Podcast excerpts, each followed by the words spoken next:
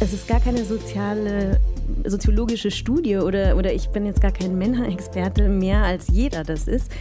Ähm, das war ursprünglich eine Kolumne für die SZ und ähm, wenn man eine Kolumne schreibt, braucht man immer irgendeinen Blickwinkel, auf den man, durch den man guckt oder auf den man guckt, äh, weil da habe ich dann das Gefühl, es wird so bla bla. Und dann dachte ich, wenn ich über Männer schreibe, ähm, muss ich nicht so wahnsinnig viel recherchieren, weil ich kenne ja schon so viele und es gibt auch überall welche. Und äh, weil sie so unterschiedlich sind, dachte ich, dann langweilt mich das auch nicht. Dann ist es nicht immer dasselbe, weil ähm, einer ist nicht wie der andere und ähm, deshalb, so ist, glaube ich, auch das Buch so sehr unterschiedlich.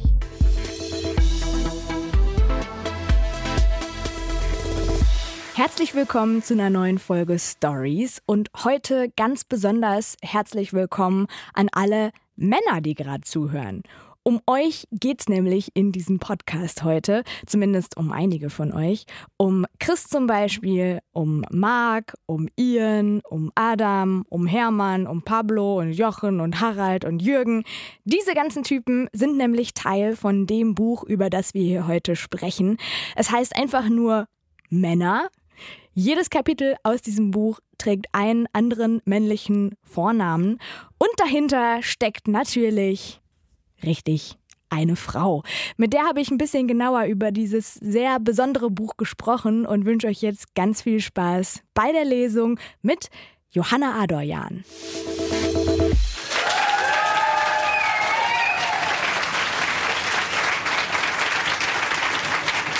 Hallo Johanna. Hallo. Mit wie vielen Männern hast du heute schon zu tun gehabt? Oh Gott, ich dachte, jetzt kommt geschlafen. Ach so. ähm, kannst du gerne auch erzählen. ähm, ich hatte heute mit vielen Männern zu tun, weil ich äh, Bahn gefahren bin. Und da sind immer so viele Männer, finde ich. Aber was heißt für dich zu tun haben? Also so sehen? Sehen. Äh, okay. Und mit wie vielen hast du gesprochen? Aktiv sozusagen ähm, zu tun? Gehabt? Vielleicht heute mit fünf. Ist das eine gute Bilanz? Das ist ein guter Schnitt. Nee, ich finde es ziemlich wenig eigentlich. Ja, ist schon wenig, ne? Ja, ich habe heute mehr mit Frauen gesprochen. Ich auch. Ich weiß, ich habe vorhin nämlich auch gerade mal, mal nachgezählt. Ich bin auf zwei nur gekommen. Wirklich? Ja, und ich, und ich muss das mal im Auge behalten, Ja. ob das gut ist Du musst oder. heute, heute Abend noch viel ich muss noch was aufholen. reden. Genau. Ja. Nur reden, Ja. nur reden. Ja.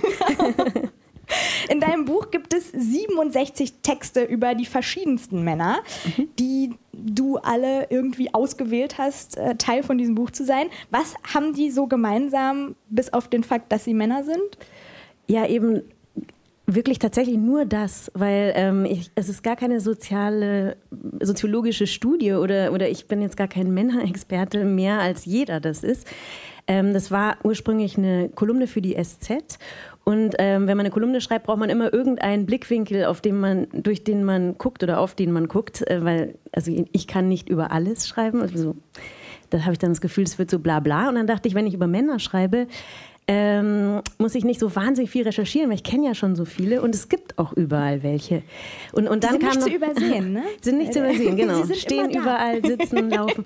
Genau. Und, ähm, und äh, weil sie so unterschiedlich sind, dachte ich, dann langweilt mich das auch nicht. Dann ist es nicht immer dasselbe, weil ähm, einer ist nicht wie der andere und ähm, deshalb so ist, glaube ich, auch das Buch so sehr unterschiedlich. Und wie sie sind, die Männer, über die du da geschrieben hast, darüber sprechen wir in der nächsten Stunde. Wir werden auch darüber sprechen, wie du vielleicht als Mann wärst und warum du überhaupt auf die Idee gekommen bist, wirklich über diese Männer zu schreiben, was da der Auslöser war und wie das genau kam.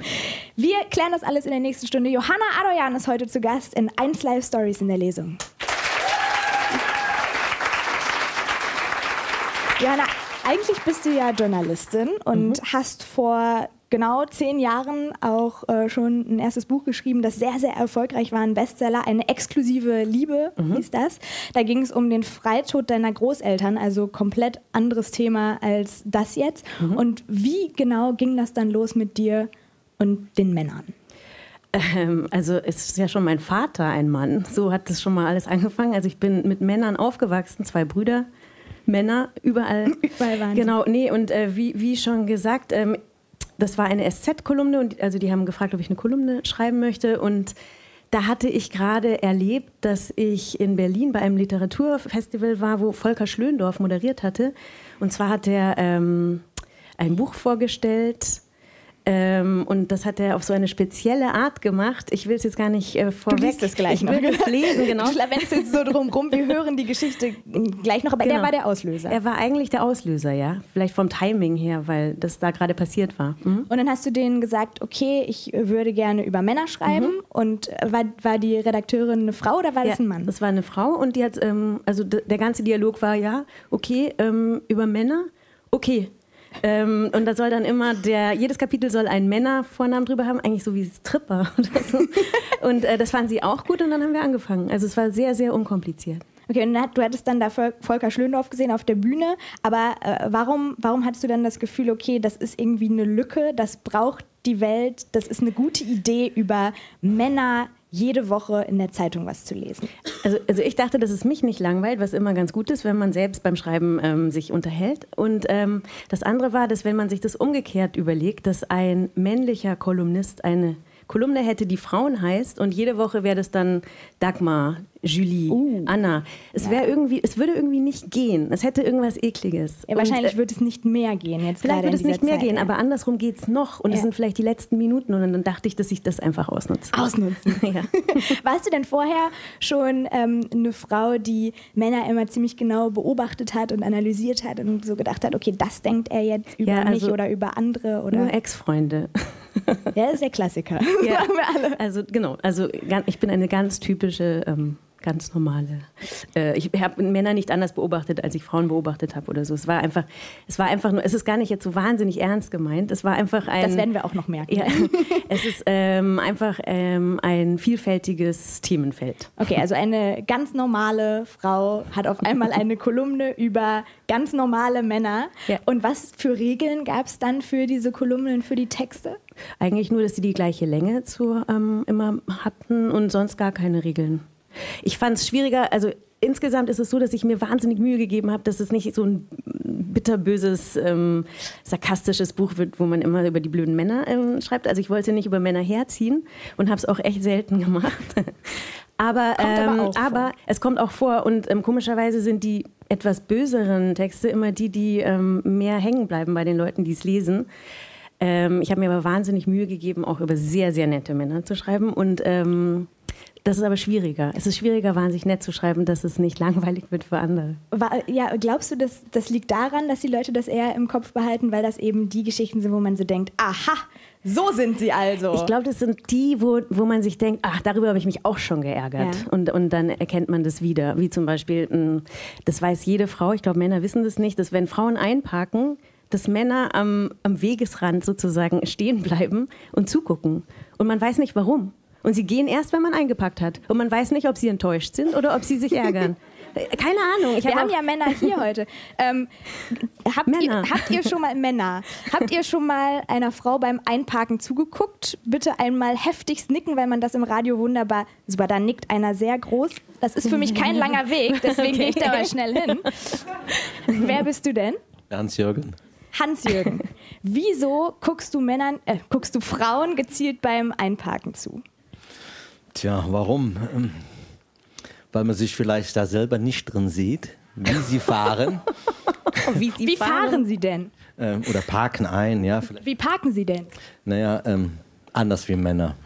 Komplizierter, stellenweise. Johanna, wie, wie gut parkst du ein? Ich park sehr gut ein. Ich wünschte, dieser Mann, der gerade gesprochen hat, mir würde ein Buch über Frauen schreiben.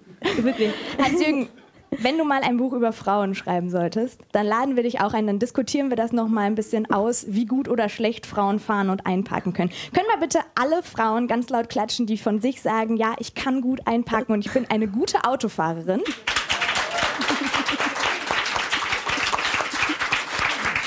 Vielen Dank. so. Okay. So, du hast dann diese Kolumne geschrieben, mhm. ein Jahr ungefähr lang. Und dann war ja irgendwann Schluss. War das die Redakteurin oder die Redaktion, die dann gesagt hat, okay, oh na, jetzt reicht auch, so interessant sind Männer auch nicht? Oder war, warst du das, die dann irgendwann gesagt hat, keine Lust mehr? Äh, ich hatte irgendwie Angst, ich wollte aufhören, bevor ähm, Leute denken, man hört sie endlich auf. Und ähm, bevor, bevor man sich wiederholt. Weil man kann nicht so im Privatleben über alle schreiben, also da bin ich dann auch irgendwie zu diskret. Und dann kann man über wie viele eitle Männer, also ich, also ich will jetzt nicht sagen, dass mit 67 man einmal durch ist, aber ähm, Vielleicht, du warst. vielleicht langweile ich mich auch einfach recht schnell. Aber so 100 Prozent war danach ja nicht Schluss, sonst würden wir hier heute nicht sitzen. Du hast dann Ja. danach ein Buch daraus gemacht, in dem auch neue Texte ja drinstehen. Jetzt liest du uns aber erstmal den Mann vor, den du gerade schon so ein bisschen angeteased hast, Genau. den ersten, Ja. nämlich Volker. Genau, Volker. Volker Schlöndorff, der berühmte und in Ehren ergraute Filmregisseur, saß einmal auf einer Berliner Bühne. Es war eine Veranstaltung im Rahmen des Literaturfestivals und seine Aufgabe als Volker Schlöndorff bestand darin, die französische Schriftstellerin Jasmina Reza zu präsentieren. Volker Schlöndorff trug eine schwarze Lederjacke, was lässig aussah, als sei er mit dem Motorrad vorgefahren. Es war schnell klar, dass er nicht vorhatte, konventionell den Conferencier zu geben und etwa die Leute vorzustellen, die mit ihm die Bühne betreten hatten und nun neben ihm an einem längeren Tisch saßen. Insgesamt waren es vier. Aber irgendwie war das verzeihlich. Hey, immerhin war er Volker Schlöndorff. Und dass die blonde Frau neben ihm die Schauspielerin Nina Hoss war, hätte man ja dem Programm entnehmen können, falls man sie nicht von allein erkannte. Und wegen der Dunkelhaarigen, die zu seiner Rechten saß und ein wenig scheu wirkte, so als hätte sie gern eine Sonnenbrille auf, war das Publikum schließlich da. Er selbst war auf jeden Fall Volker Schlöndorff, Regisseur von Filmen wie Die Blechtrommel, Homo Faber oder auch Rückkehr nach Montauk.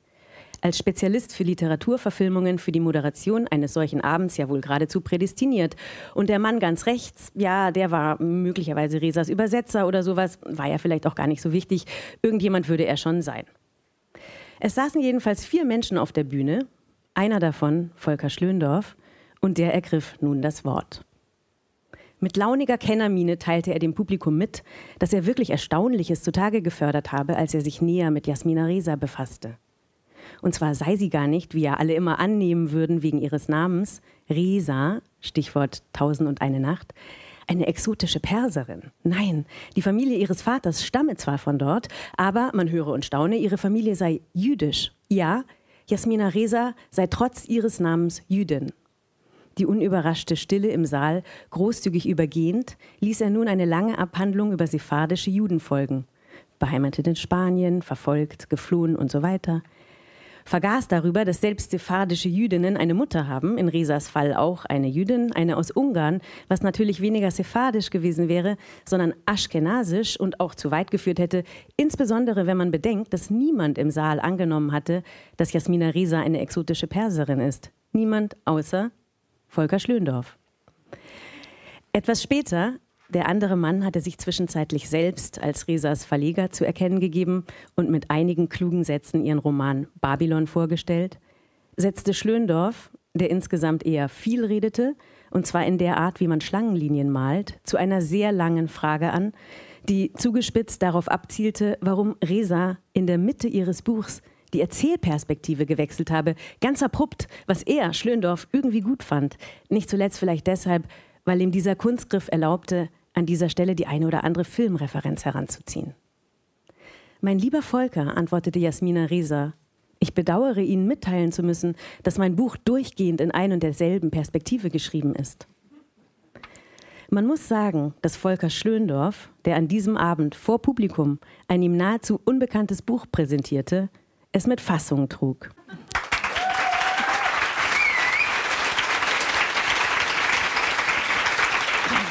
So, Jana, wir sagen es direkt, dein Buch ist kein Ratgeber über Männer, sondern eine Sammlung von Geschichten, die du mit den verschiedensten Männern irgendwie verbindest. Hast du trotzdem irgendwas Neues über Männer gelernt, jetzt nachdem du dich über so einen langen Zeitraum auch irgendwie immer mit denen beschäftigt hast? Ah Gott, es ist, tut mir so wahnsinnig leid. Die enttäuschende Antwort ist nein. Ähm, da war jetzt nichts Neues, weil es ist eben keine Untersuchung, sondern es ist einfach das, was so vorüberläuft.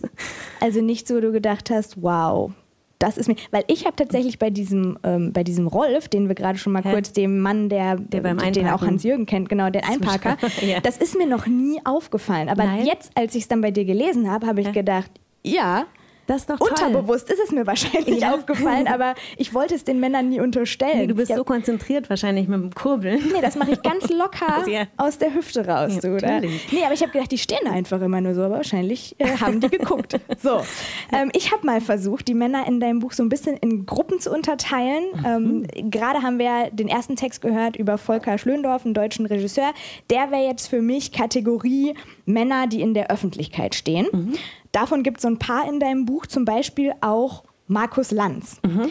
Den vergleichst du in deinem Buch mit dem Scheinriesen Tour-Tour mhm. aus Jim Knopf und ja. der Lokomotive, der, den, ja. wie heißt Jim Knopf und Lukas der, der Lokomotive. Ja, genau. genau. Mhm.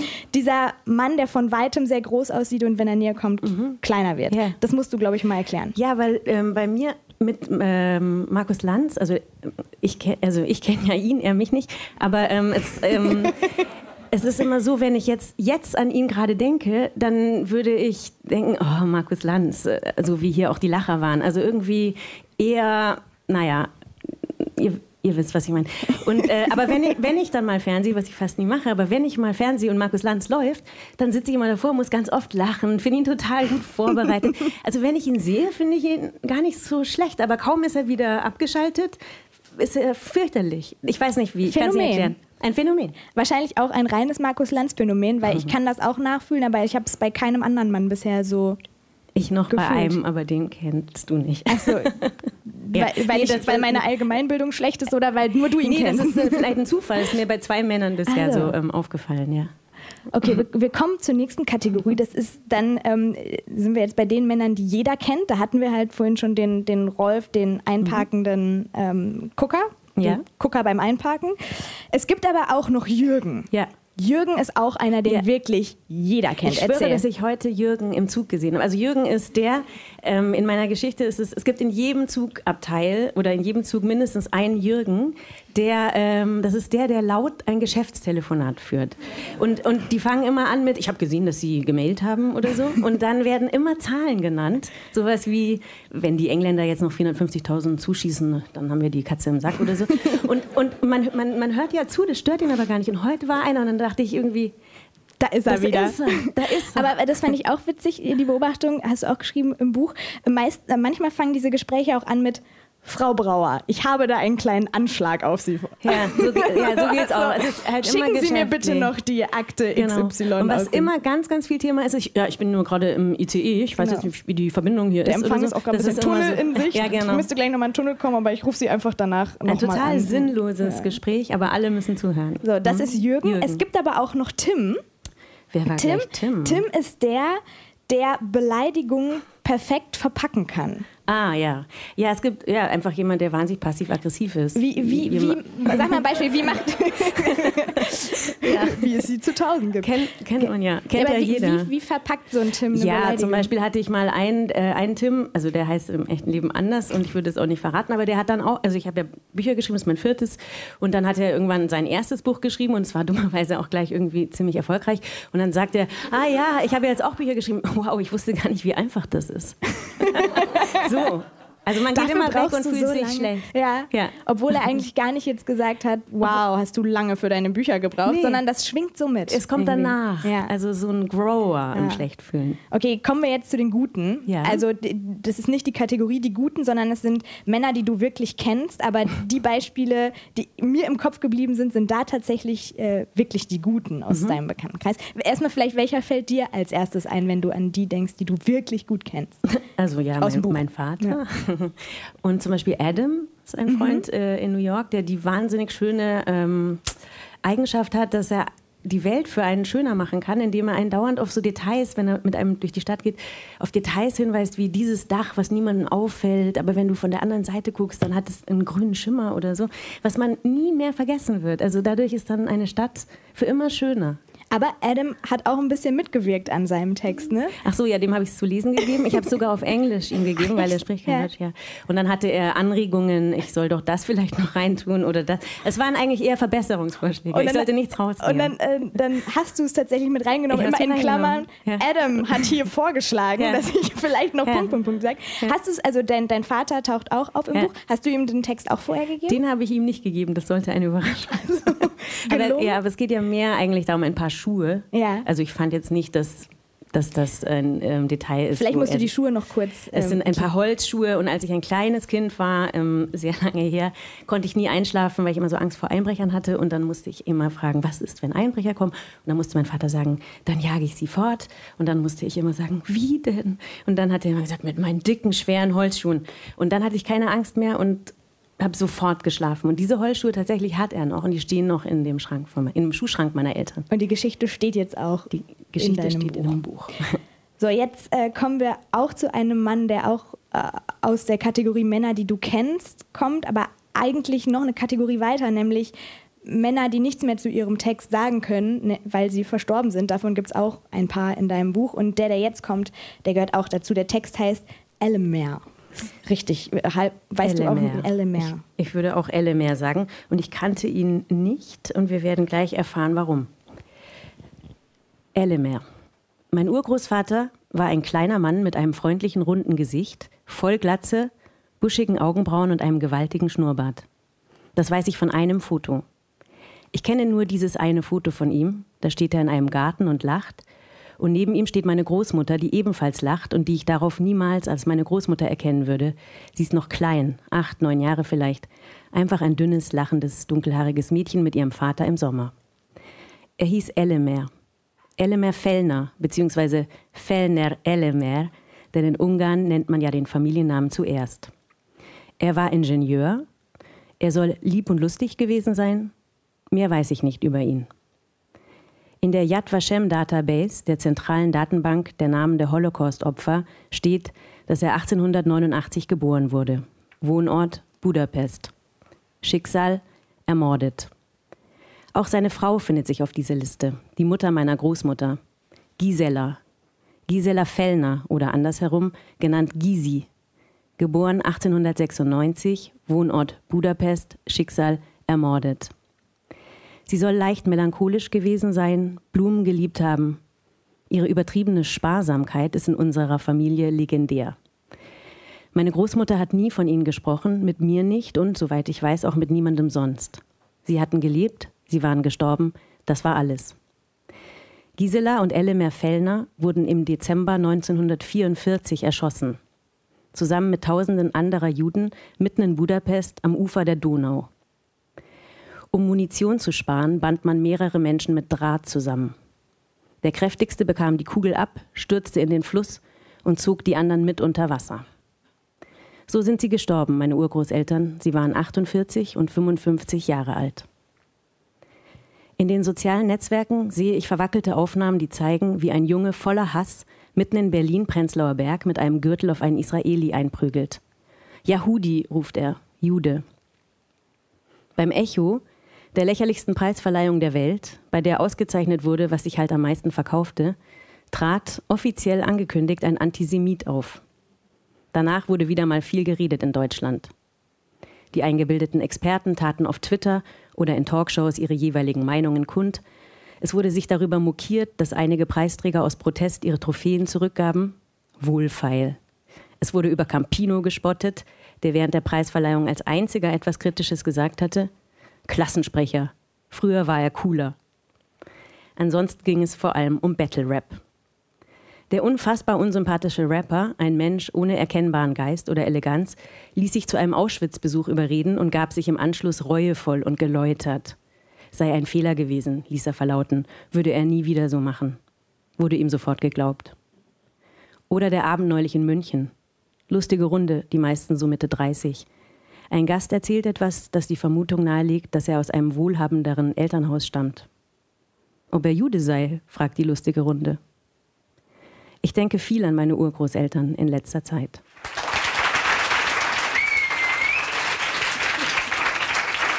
Läuft für dich. Jana, du bist ja so ein bisschen sowas wie das schwarze Schaf in deiner Familie. Alle um dich rum machen Musik. Mhm. Deine Eltern spielen Querflöte, richtig? Und deine Brüder Cello und Geige. Ja. Wie traurig sind die alle, dass du nur schreibst? Ähm, die haben sich jetzt, also sie waren am Anfang traurig, weil wir ein Streichtrio hatten. Äh, Quatsch, ein Klaviertrio, schau so lang her.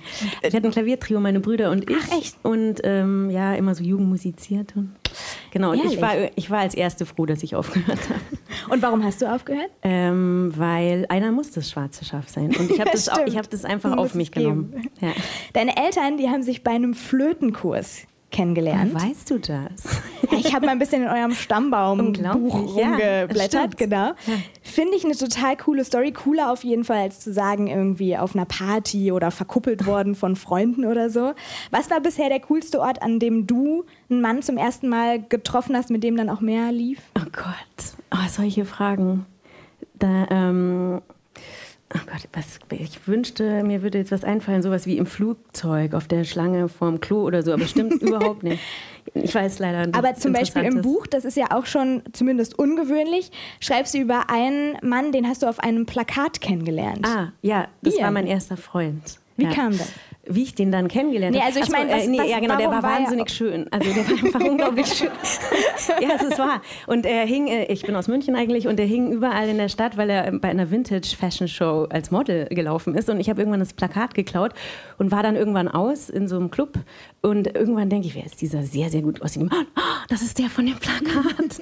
Und irgendwie, ich weiß nicht, wie ich es dann ähm, hingekriegt habe, aber ähm, wir haben uns dann näher kennengelernt. Lernst du schnell Männer kennen? Bist, also, oder, oder eigentlich bin ich eher die, die sich hinter der Freundin versteckt und denkt, oh, kann der sich wieder wegsetzen, bitte. was war bisher dein schlimmstes Date? ähm, das ist zu privat. Ah, Das okay. ist zu schlimm. Okay, dann lassen wir das. Aber zum Thema Dating hat ähm, Mala bei uns aus dem Publikum noch eine Frage. Was möchtest du wissen? Also, wo wir schon mal beim Thema Männer sind, würde ich auf, auf jeden Fall gerne erfahren, was sie denn von Tinder halten. Ähm, ich habe das noch nie äh, aktiv ausprobiert. Ich kenne aber, ich habe eine Freundin, die ihren Ehemann da getroffen hat und die ist eine wahnsinnig glücklich verheiratete Frau mit Kind. Und Ich glaube, äh, das deshalb passiert halt, selten, deshalb glaub, ist wahrscheinlich das- selten, aber, aber wenn, für mich, super. ich stelle mir vor, es ist total romantisch. Also. Aber, aber hast du es nie benutzt, weil es Nee. bei dir einfach keinen Bedarf gab oder weil du dich dagegen sträubst und sagst, ach nee. Ich habe mal Online-Dating gemacht, tatsächlich, aber das war, da gab es Tinder noch nicht und äh, ich mochte das nicht, weil ähm, das sind dann irgendwie die Sachen, die man nicht in, in, in Informationen fassen kann, weshalb ich mich verliebe, glaube ich. Also wie jemand lacht oder riecht. Ach so. Gut, aber es gibt ja auch sowas, da kann man ja sein T-Shirt verschicken. Es gibt ja so Partys. Kennt ihr das? Das- Da, Ja. da, da muss man vorher so drei Tage lang ein T-Shirt tragen, Ja, Mona. dann, dann luftdicht verpacken. Ich habe es nie. Hat das mal jemand gemacht hier? Ihr, ihr zwei, habt ihr das gemacht? Nein, nein. Also ihr, ihr lacht so sehr. Doch, ne, oder? Nee, ich habe es echt nicht gemacht. Ich habe es nur mal ausprobiert mit einem T-Shirt in der Fußgängerzone. Ach so. Wie geht das? Arbeitest du zufällig bei diesem Sender hier? Äh, es könnte sein. Ich erinnere mich an diese Aktion. Aber es hat tatsächlich was ähm, damit zu tun, wie man jemanden findet, wie man ihn riechen kann, ne? ja, es war wirklich, also ich wurde zwar durchgehend falsch beschrieben, aber äh, man hätte mich daten wollen mit dem Shirt. Was haben die denn gesagt über dich? Ich sei klein, schluffi und Raucher. Ja gut, das kann ich jetzt alles nicht so wirklich überprüfen, weil du sitzt und hier nicht rauchst und ich auch nicht weiß, wie du zu Hause so rumläufst, aber äh, anscheinend war es ja falsch. So direkt neben dir sitzt aber Simon äh, und Simon hat auch eine Frage an Johanna. Du hast ja schon viele ganz, oh Gott, du hast schon ganz viele Arten von Männern beschrieben. Was ich wissen wollen würde, wäre, welche Art Mann willst du denn noch treffen? Ähm, so wie ihr alle, einfach nur wahnsinnig nette, überhaupt Menschen. Also äh, da mache ich jetzt gar keinen Unterschied zwischen Männern und Frauen. Also Hauptsache, sie sind nicht schrecklich. Beantwortet das deine Frage, Simon? Ist in Ordnung. Wunderbar. Puh. Wir hören, ähm, und das ist jetzt dann quasi so das Gegenteil wahrscheinlich von, von dem, was man als Frau treffen möchte. Wir hören jetzt äh, die Geschichte von Norbert. Da sage ich erstmal gar nichts zu, sondern wir reden später drüber und du liest erstmal. Ja. Norbert. Die Grenzen sind fließend, heißt es oft, wenn es um sexuelle Belästigung geht. Meistens denke ich dann, dass man doch aber Nein sagen und klar und deutlich seine Grenzen ziehen kann. Es sei denn natürlich, es ist Gewalt im Spiel. Und es fühlt sich gut und sicher an, so zu denken. Als könne mir nichts passieren. Aber dann fiel mir neulich wieder diese eine komische Situation ein. Jemand hatte mir zum Geburtstag eine Sitzung bei einem Masseur geschenkt, der wohl sehr gut sein sollte und der auch, ich weiß nicht mehr wie genau, zum erweiterten Freundeskreis gehörte. Ich war damals noch Massage unerfahren, zu jung, zu arm, unter Umständen war es die erste Massage meines Lebens. So war mir zum Beispiel nicht klar gewesen, dass man sich dafür ausziehen muss, also jedenfalls bis auf die Unterhose. Klar, leuchtete mir schon ein, dass das so gehandhabt wurde, aber es verunsicherte mich auch. Glücklicherweise begann die Massage am Rücken. Es roch nur irgendwie komisch. Die Sitzung fand in einem kleinen Raum im Spa-Bereich eines Hotels statt, aber irgendwie roch es nach Pizza. Norbert, der Masseur, erklärte, dass ihm sein Massageöl ausgegangen sei und er als Ersatz Olivenöl verwende. Okay, bisschen seltsam, aber nicht so schlimm. Die Rückenmassage war angenehm, dann sollte ich mich umdrehen. Ich drehte mich also um und Norbert deckte nicht schützend ein Handtuch über mich, sondern begann im Gegenteil, meine Brüste zu kneten. Ich war entsetzt, gleichzeitig absurderweise bemüht, irgendwie locker zu wirken und unverklemmt, um meine riesige innere Not zu überdecken. Ich wollte auf keinen Fall, dass dies eine blöde Situation zwischen uns wird und ließ die für mich extrem unangenehme Situation deswegen über mich ergehen. Warum? Weil Norbert irgendwie jemand aus dem Bekanntenkreis war weil ich mir nicht sicher war, ob das unter Umständen zu einer Massage dazugehörte. Weil ich so gut wie nackt war und dadurch unsicherer als sonst. Weil ich auf dem Rücken lag, was die Unsicherheit nochmal verstärkte. Weil ich dachte, das dauert nur ganz kurz, das hört gleich auf, einfach noch eben ausharren, dann ist es geschafft. Weil ich nichts falsch machen wollte. Weil ich nicht aus einer möglicherweise vollkommen natürlichen und normalen Situation eine peinliche machen wollte weil ich Komplexe hatte, mich hässlich fühlte, zu dick, nicht perfekt, was man halt alles so an sich auszusetzen hat als junge Frau, was insofern eine Rolle spielt, als es mir die Möglichkeit erschwerte, einfach aufzustehen und hinauszugehen. In diesem hellen Licht? Nackt? Weil ich überrumpelt war, weil alles so schnell ging, weil ich auf keinen Fall uncool wirken wollte, prüde, verklemmt, warum auch immer, keine bewusste Entscheidung, sondern ein Reflex. Ich sagte noch nicht mal dann etwas, als Norbert mir abschließend noch eine Rückmeldung gab, während ich immer noch nackt auf dem Rücken lag und er angezogen neben mir stand. Ich sei die ganze Zeit sehr in meinem Kopf gewesen, hätte mich nicht richtig fallen lassen. Ach nie, du Idiot, sagte ich nicht und auch sonst nichts. Und ich kann wirklich nur hoffen, dass ich zuletzt nicht auch noch Trinkgeld gegeben habe als Wiedergutmachung für die ganzen blöden Gefühle, die ich seinetwegen hatte.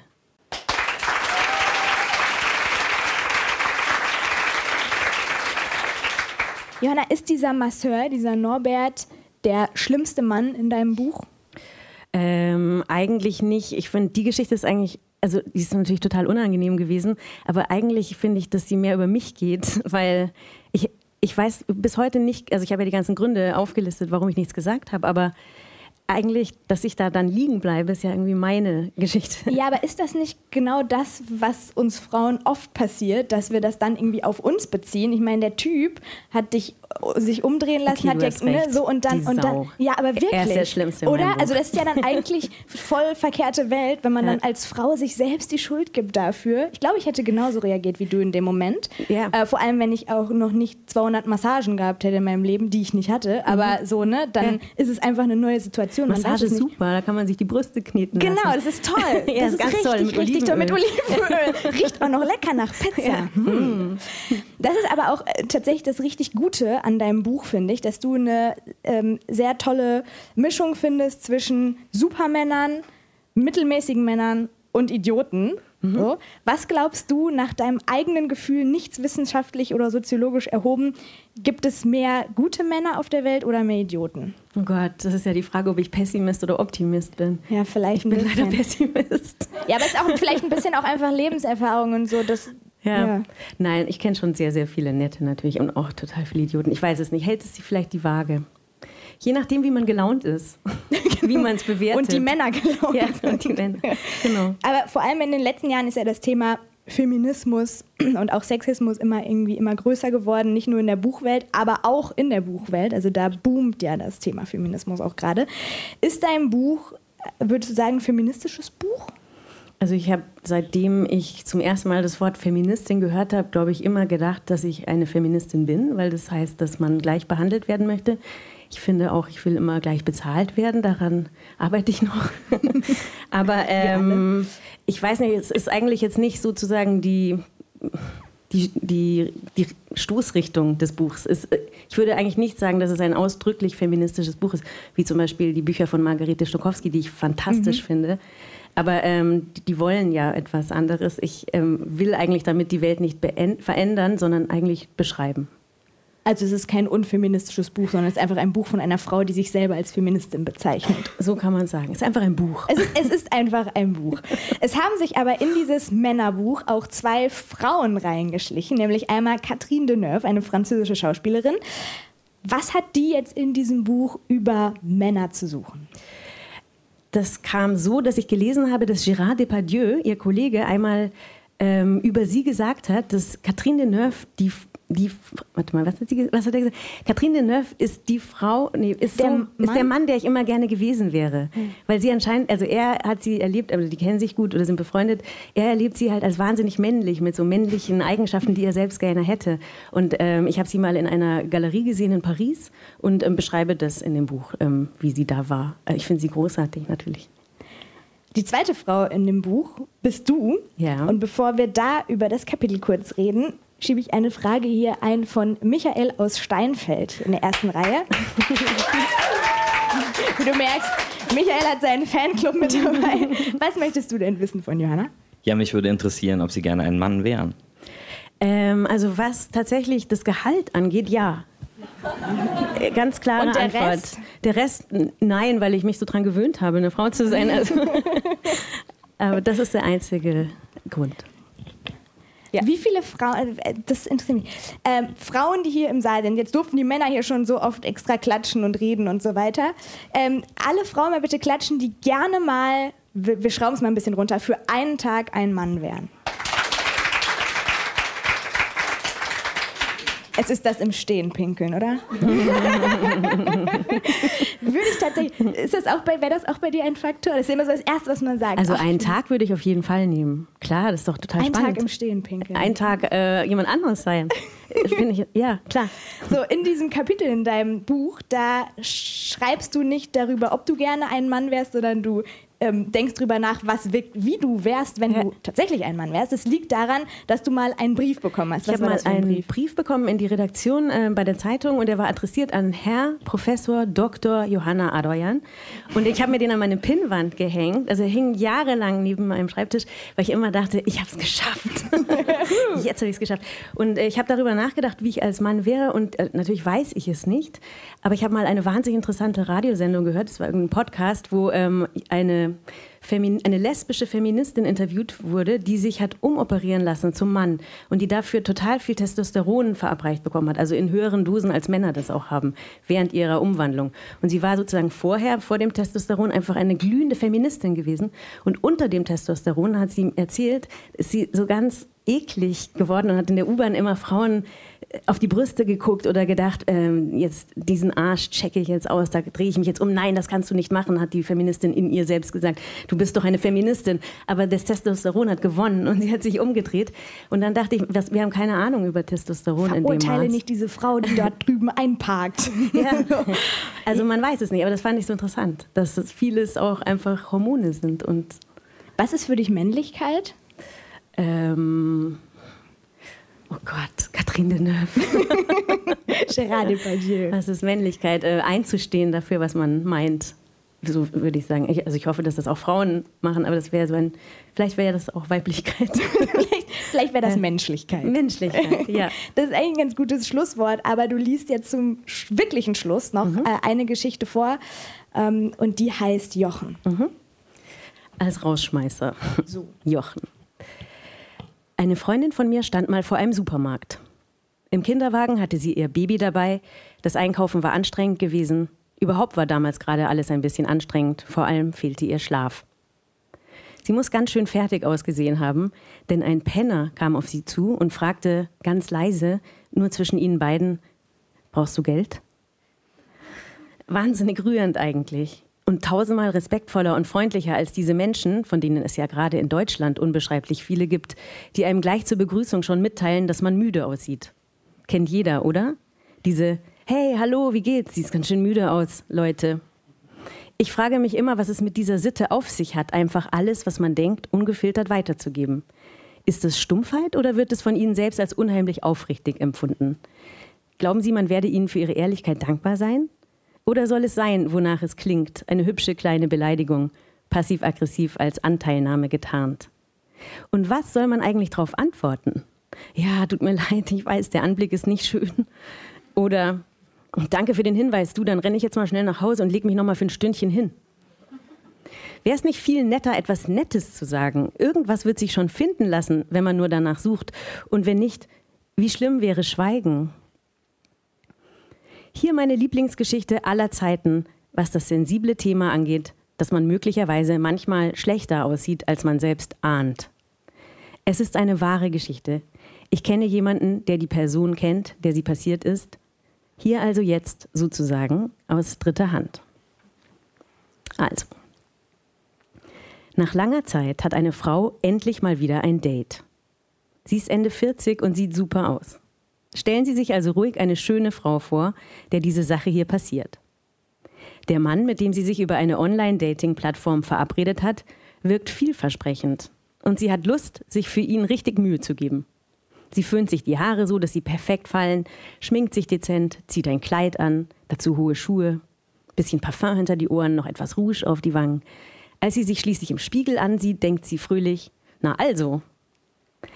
Auf dem Weg zu dem Ort, wo sie verabredet sind, kommt ihr ein Mann entgegen, der sie ansieht, als kenne er sie.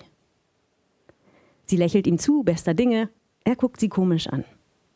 Es verunsichert sie etwas, dass er sie so ansieht. Am Ende ist er ihr Date, obwohl das eigentlich nicht sein kann, weil er ganz anders aussieht als der Mann auf den Fotos. Nein, kann nicht sein.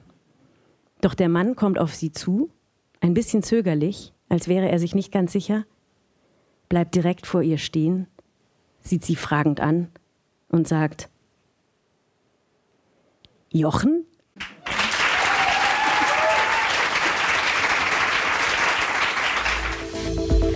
Das war die Lesung in Stories mit Johanna Adorjan. Männer heißt ihr neues Buch und ich empfehle euch nicht nur Männer zu lesen, ein Buch, das mir wirklich sehr, sehr viel Spaß gemacht hat, sondern auch Johannas erstes Buch, eine exklusive Liebe. Wir haben es in der Lesung ganz kurz erwähnt, da geht es um den Freitod ihrer Großeltern. Da arbeitet sie die Geschichte der beiden nochmal so ein bisschen auf, bis eben zu diesem Punkt, wo sie beide sich gemeinsam das Leben nehmen. Und es ist ein total herzergreifendes Buch mit allen Gefühlen drin, die man sich vorstellen kann und natürlich sehr, sehr viel sehr besonderer Liebe.